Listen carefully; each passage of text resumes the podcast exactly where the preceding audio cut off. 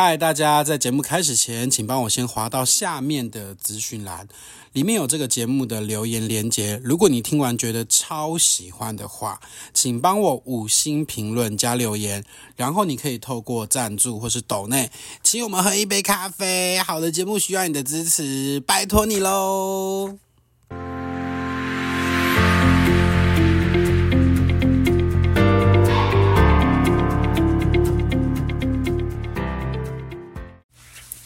各位听众，大家好，欢迎收听 LoHo 大世界，LoHo 的大世界。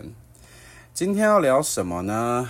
今天要跟大家一起来关心我们国家的大事哦。嗯，首先跟大家报告关于立法院的招委选举哈。那招委就是立法院会有很多个委员会，那招委就是主要的那个召集人哈。那有几个委员会呢？就包含社环委员哦，财政啊、文教、交通、经济、司法改革、外交、国防跟内政委员哈。那这些他们会去选区选出来这个每一个委员会的召委啊。那在投票前呢，民众党的立法院 啊，好讨厌提到他，我真的每次提到他都觉得很阿杂。这个民众党的立法院总召黄国昌表示啊。他们党团会议后呢，决定哦，八位立委都会一起支持，全力力挺这个国民党提出的招委候选人哦。那黄国昌这样说，他说改革比位置更重要，他在意的是在野党针对民进党长期跳票票的改革法案。那未来会携手合作推动福国利民法案哦。扮演强力监督执政党的角色，真的很感受。那这是民众党从一开始到现在始终都没有改变的立场。我我真的不知道民众党这个党到底是要 到底要干嘛。那我应该大家都还有印象来，在总统大选的时候，民众党这边都喊出这个。撇弃蓝绿呀、啊，然后下架蓝绿啊，等等这样的口号，就是希望能够从蓝绿之中呢找出一个白色力量的那个道路嘛。那如今他们算是全面亲蓝的啦，就是就是完全的去支持这个国民党啊。那他们这样做真的是有所谓扮演这个监督的角色吗？对啊。或许民进党执政有不好的地方哦，过去的八年，但是有不好到说你民众党要全面亲蓝吗？我其实不太敢恭维啊。那你所谓蓝呃白色力量哦，人民的力量，我是觉得很可笑啦。嗯、民进党就算有不好的地方，但民意还是决定这个党派成为国家新任的领导人。那你不要跟我说什么哦，那赖清德就是四十趴，四十趴总统啊，叭叭叭叭叭。不管他是几趴，他赢了就是赢了。好，那国民党跟民众党就不要在那边堂而皇之说哦，呃赖清德怎样怎样怎样，因为呃或者是说什么呃还有多少人没有选赖清德？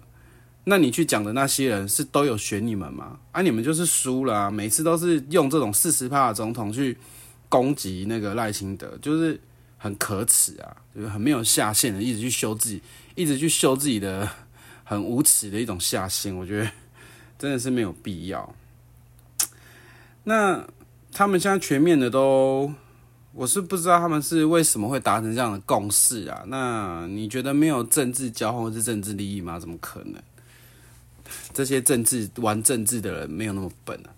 那招委这个选举落幕，我也跟大家报告，就是各个委员会哦的招委是谁？社环委员会是国民党的王玉敏跟民进党的黄秀芳。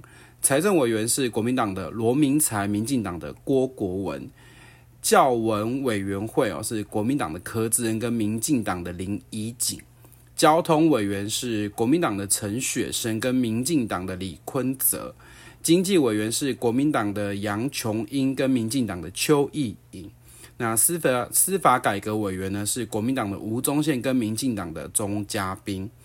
外交国防委员哦，是国民党的马文君跟民进党的王定宇。那内政委员的部分是无党籍的高金素梅跟民进党的吴其明哦。那其实总共纵观就是国民党有七席的这个委员呢，那民进党有八席哦。那无党籍就是高金素梅这一席哦，说实话也是算偏青蓝的啦。对啊，那国防委员居然还是有让这个非常有争议的马文君去担任哦，我真的是吓到有点剉流哈。这些立委在投票的时候是是是只有在考虑自己党派的利益哈，没有在考虑大家了，没有考虑人民，也没有考虑到他他深陷一些争议的这些疑云哦。那至于是什么争议，就不跟大家说了，大家可以自己去查，应该打马文君就查得到了一些相关的问题啊。那倒是我觉得比较有趣的是内内政委员的部分是由高金素梅嘛。那我觉得从院长的选举来看呢、就是高金素梅与国民党的关系真的是很耐人寻味啊，就是没有利益交换，我觉得是太假了啦。对啊，就是虽然高金素梅一直以以无党籍去自居哈，但是他这次选韩国瑜当院长嘛。那国民党让他去当召召 委，我想大家明眼人应该都知道，这是是一个非常非常明显的政治交换呐。当然，我个人还是非常肯定高金素梅的问政实力，但是我其实渐渐对于这个人的人品吼，就品格，我就有觉得，就是会我会在思考。以前是真的很挺他，而且看他问政觉得很犀利，也很也很认真，所以我就说我不否认他的问政实力，只是我觉得可能在立法院这个。这么多党派当中，要能够生存，需要一些手段跟手腕啊，所以我对于他这个人会会需，就是可能之后不会再这么的一昧的觉得他他很怎么样，对啊。那这就是招委的选举啊，也跟大家更新。但我今天其实主要的不是聊这个，大家看到那个标题，想说，哎，怎么会聊到招委？哈，招委没有特别要聊，其实主要聊的的议题哈，就是说。继这个天选之肉哈，蓝白蓝绿白再度要交锋的议案哈，哦，就我们今天的主题哦。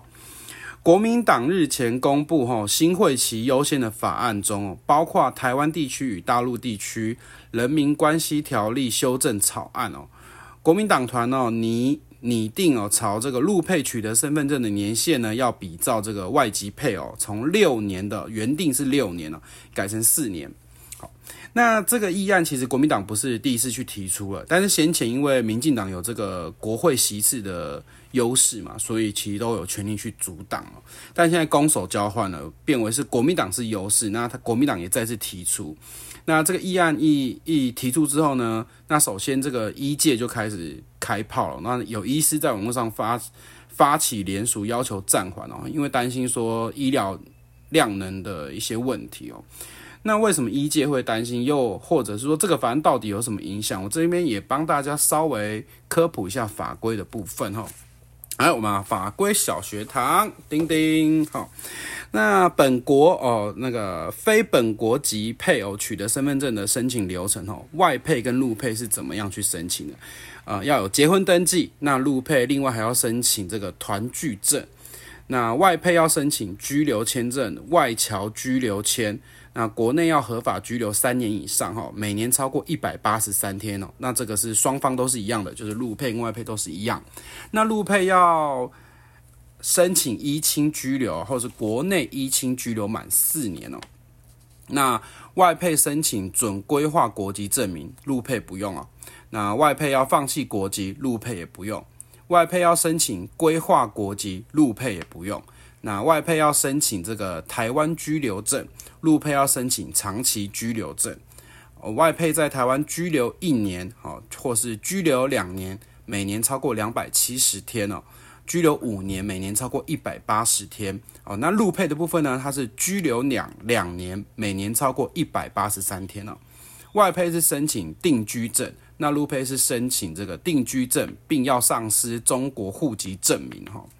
那文字上或是听起来，大家可能想说，哎，怎么那么复杂哈？之后我可能就是会按一个放一个连接，让大家可以去对比哈，他们两边的一些优劣势这样。那外配的申请流程呢，共有九个关卡，陆配只有六个。那陆配不用放弃国籍，不用财力证明，不用规划考试。那直系的血亲哈，就是所谓他的父母或者他的小孩哦，是可以依亲来台湾的哦。然后他们的依亲是可以享有台湾的全民健保。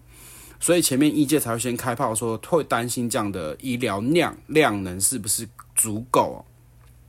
虽然外配呢，他在台湾四年他就可以申请了，但是他需要完成的手续呢，远超过陆配哦。那通过相关的流程跟关卡，至少需要五年以上。那陆配的部分呢，其实各项的待遇已经是优于外配了，所以。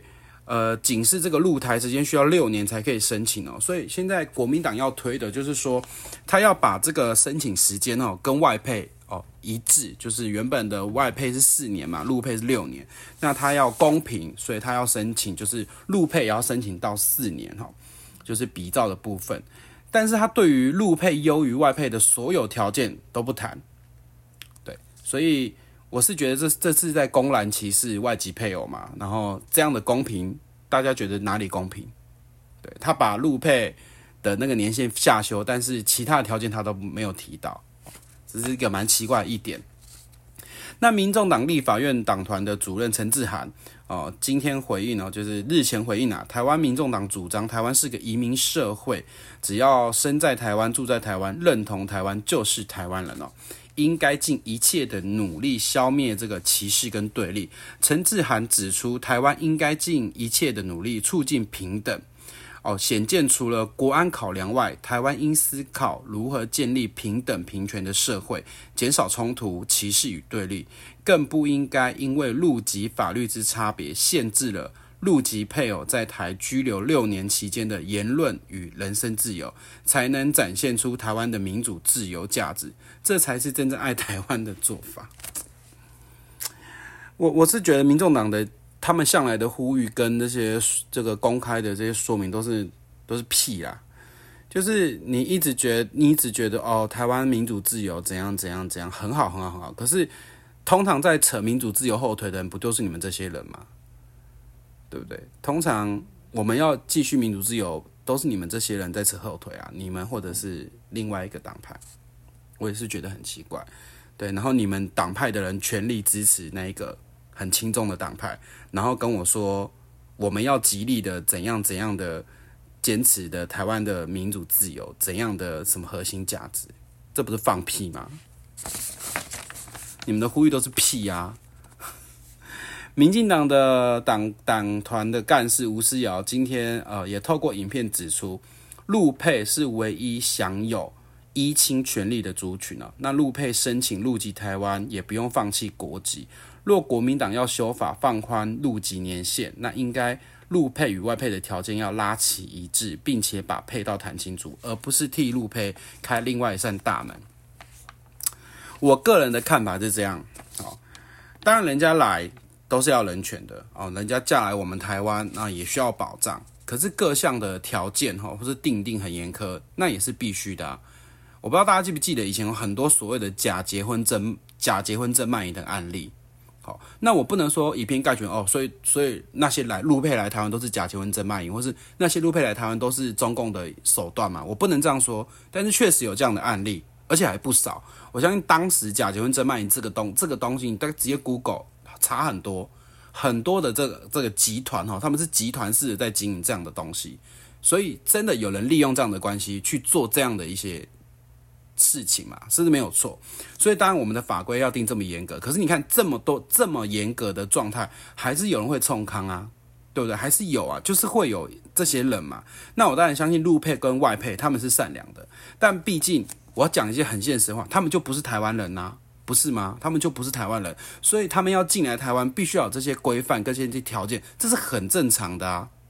对，在国安的考量上是必须的，而且我必须说，陆配在身份上有一些很敏感的状态，就像我们跟中共的关系一样啊，对不对？你看，我们光一个渔船就闹成这样，所以他们的关系又更敏感啊。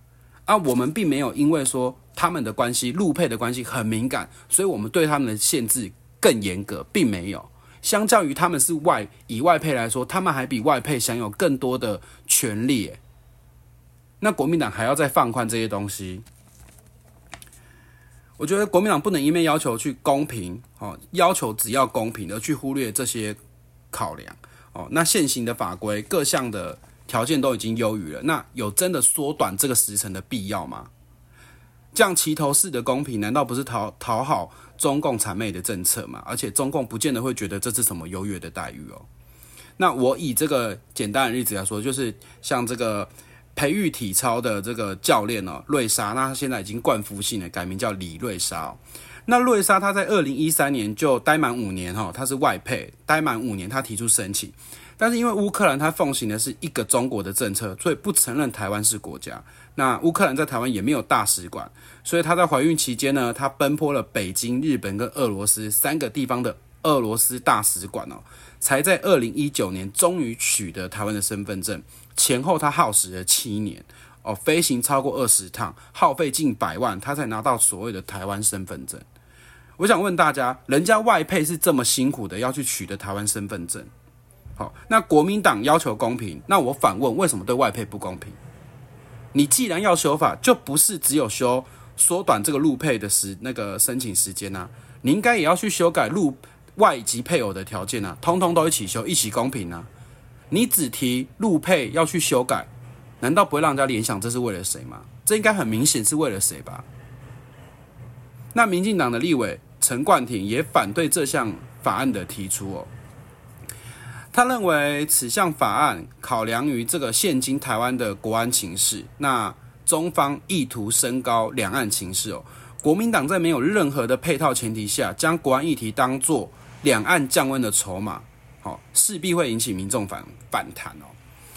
国民党有没有试图让这个议案成为两岸情势降温的筹码？我不知道，但从头到尾都是中共在限缩台湾的国际空间。武力威胁、攻击、绕台，请问我们能做的，难道只是去修改我们这些法案，然后对中共秀秀吗？国民党对于我们国家的主权是这么轻易的妥协跟放水吗？好，那要不要你们那些想统一的人，就是全部都过去好了，好吧？你们就一起移过去。我帮大家查一下，我们台湾人如果要成为大陆人的法规，比我们台湾好，比那些陆配要来台湾更严谨。好，虽然他二零一八年有所谓的定居证，但是那是定居证哦，哦，他并不是实际上中中华人民共和国的身份证哦。那你要取得中华人民共和国的身份证，还有更多的手续哈，还有资金，那你要受到更多的审核跟监控哦。那人家对我们是各项的要求，哦，我们要成为他们的一份子，我们要我们要成为真正的中华人民共和国的人，要拿到他们身份证，人家对我们是这么的要求，还要威胁我们。那我们要拿这个政策去替人家冷屁股，到底有没有毛病？我真的是很 很不能理解，就是这是什么意思？好奇，真的好奇怪。对，所以不要跟我说什么政策归政策，好，不要不要牵扯两岸政治，没办法，因为你的陆配这件事情呢，它就是比较敏感。哦，真的，民众党的立委哦，麦玉珍，那二十九号呼吁哦。落实宪法保障基本人权哦，不应该掺杂过多的政治解读而产生差别待遇。难道依现在的法规六年就不会有所所谓的国安问题吗？好，那请问为什么要修呢？你们如果觉得不一定会有问题，那为什么要修呢？哦，麦玉珍指出，根据内政部内政部移民署的统计资料，截止到一百一十三年的一月，陆籍配偶仅占台湾总人口的一点五七趴。符合投票资格陆籍配陆籍配偶仅占零点七二趴，因此他认为陆籍配偶的入籍时间从六年缩短至四年，对台湾的政治影响是很有限的。我想问一下这个民众党的麦委员哦，你说影响有限，你说占一点五七趴，但这个数字不会增加吗？五年后、十年后，如果这个法案真的通过，会不会去加速陆籍人口的增加？那台湾很现在又面临所谓的少子化，你入配的人却可以直系依亲来，你直系也就是说你你的这个父母，好，甚至你可能在中国有结过婚，然后你离婚了，你生的小孩也可以因为你依亲来台湾。那你要确定这些人口不会随着时间越来越多，诶，一个政策的推行不是光看眼前的三四年，不是只看你这一任，诶，这是要有长远的计划。再来，国民党没有任何的配套提出，那你们民众党的一窝蜂在表态支持，但支持在支持三小，他妈真看不懂。柯文哲成天就在那边关键少数啊，然后王国璋每天就每天就在那边关键表态啊，到底在冲他小？啊，现在召委他们也挺国民党，那议案也跟着国民党，那选前在喊那些摒弃蓝绿、超脱蓝绿呢，在超脱三小，整个党政说说有多恶就有多恶诶。我另外再提国安问题，为什么要重视？为什么今天民进党会提出国安的问题？来，我告诉大家，香港、新疆、蒙古，你以为这些的地方的人还是他们原本当地人吗？中共用多少的条件将所谓的呃人洗到这个地方，然后进而达到这个政治统一跟消灭异己的目的？哦，大家应该不会不知道吧？新闻我相信大家都知道吧？新疆、好蒙古、维吾尔族这些这些东西，大家随便 Google 大家都看得到。哦，那我以香港哦为例哦，他们清洗人口最常做的是什么？新移民，大量输入大陆的人口，哦，淡化香港的人口。放逐港人，以各种的条件呢，鼓励这个香港人到大陆，那抢走就业机会，让他们无法维生，那他们被迫离开香港。这不是香港现在就在正在发生的事情吗？这就是香港现在在发生的事情啊！现在香港经济大家知道吗？大家不要自己去看一下新闻。这是香港活生生的例，活生生的例子啊！当时在反送中的时候，大家最常讲的是什么？今日香港，明日台湾。中共是用各式各样的方法在统战台湾。或许他们现阶段不能用武力统一，但是他们统战的手段从未停止。从这次的总统大选，或是抖音上那些影片，好是认知作战，甚至我们台湾的艺人，在对岸工作，他们要干嘛？他们要砍我们我的祖国，诶，他们要公开的表态我的祖国，诶。人家中共是这么积极要统一我们，但是我们台湾的立法院，我们台湾的政党却要用这个法案去呼应他，这是对的吗？这合理吗？你说这个议案没有任何的牵扯，你说这个议案回归法案推动，不要去牵扯这些两岸关系，可能吗？如果你要你要这样的话，那你就应该让这个法案大家都一起平等啊，一起公平啊。你只推陆配，这个意图会不会太明显？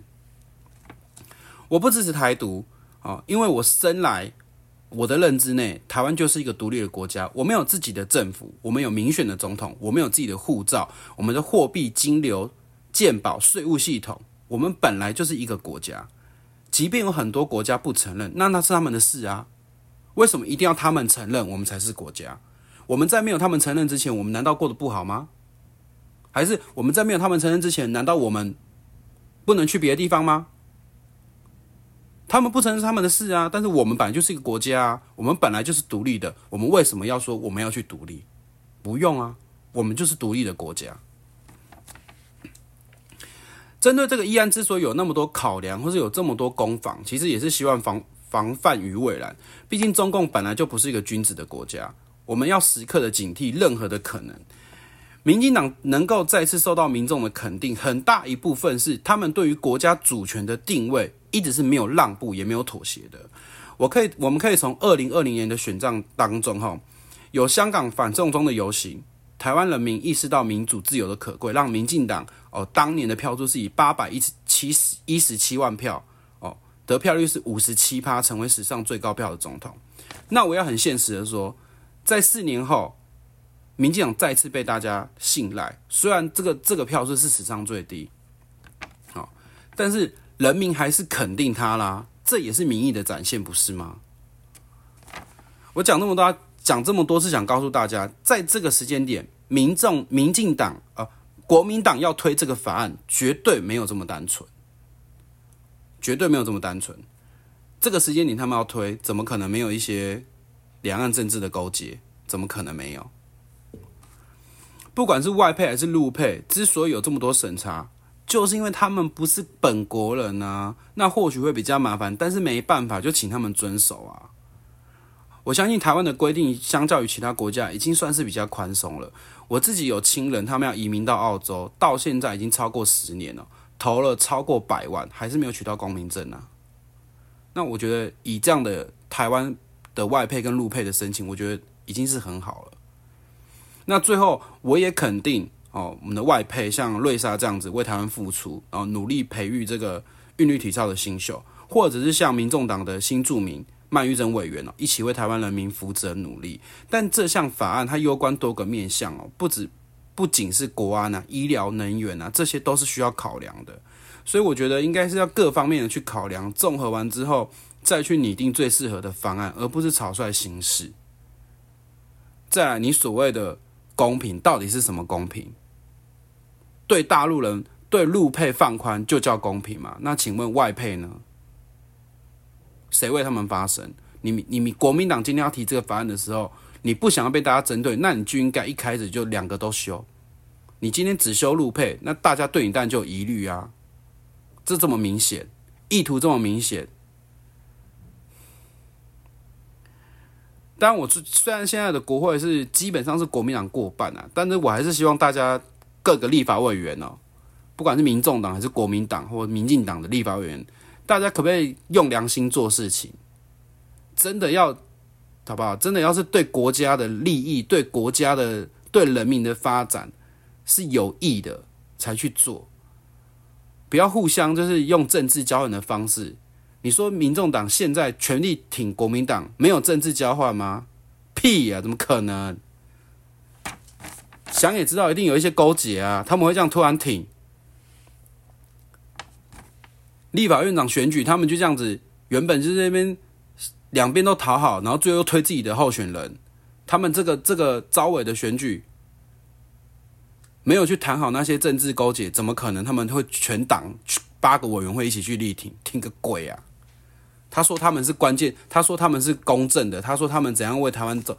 呃，目前都是监督在建在野党最强监督政府监督的赛啊，还不是都是为了自己的政治利益去谋谋划？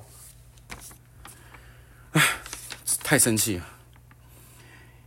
那我最后还是希望说，我们国会的立法委员啊，都可以用良心做事情啊，不要把我们人民的这些利益跟福祉哈，放在他们政治政治筹划、政治利益之下。